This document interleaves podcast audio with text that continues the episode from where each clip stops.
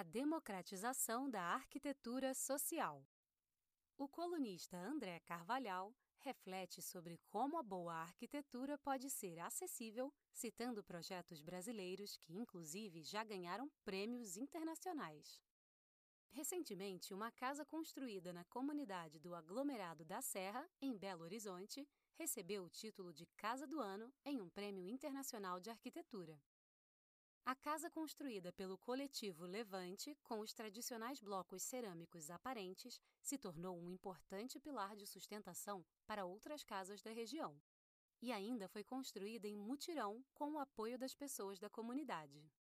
Em 2016, o arquiteto chileno Alejandro Aravena havia ganhado o Prêmio Pritzker, o mais importante da arquitetura, pelos seus projetos na área de habitação social.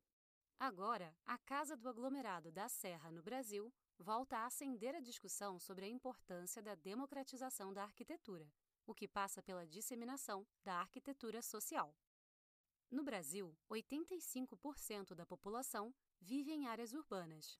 Cerca de 100 milhões de pessoas não têm rede de esgoto e, segundo o IBGE, existem 11.403 favelas no país.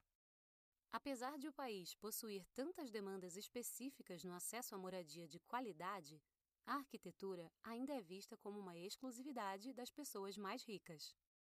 Uma pesquisa do CAL mostrou que apenas 7% da população já contratou um arquiteto. Destes 7%, a maioria pertence às classes A e B. Democratizar a arquitetura passa por muitos fatores, desde a mudança cultural e a desmistificação da visão elitista da área, até a prática de valores acessíveis a toda a população e o papel das políticas públicas que garantam condições urbanísticas adequadas de moradia para todos. Mas para os arquitetos que desejam se especializar na área, a arquitetura social pode significar uma grande oportunidade de atuação no Brasil, já que cerca de 83% da população brasileira pertence às classes C, D e E responsáveis pela maior parte das compras no setor de materiais de construção. E o interesse na área vem crescendo bastante, sobretudo com a ajuda das redes sociais para disseminar projetos acessíveis, mostrando que a arquitetura é para todo mundo sim. Um projeto que ficou muito famoso nas redes sociais foi a Casa Vila Matilde, construída com baixo custo pelo estúdio Terra e Tuma, na zona leste de São Paulo.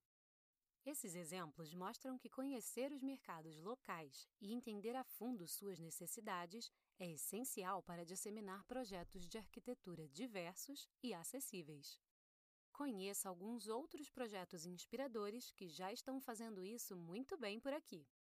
Moradigna o negócio é especializado na construção e reforma de casas a baixo custo e com facilidades de pagamento. Favelar o projeto oferece reformas baratas e sustentáveis em comunidades no Rio de Janeiro, buscando democratizar a arquitetura sustentável. Arquitetura na periferia. O projeto capacita mulheres da periferia a conduzir com autonomia as reformas de suas casas. Inova Urbis. O escritório de arquitetura popular, situado em São Paulo, é um dos pioneiros em focar em projetos acessíveis. Arquitetos da Vila. O escritório de Belo Horizonte foca em melhorar as condições de moradia para famílias de baixa renda.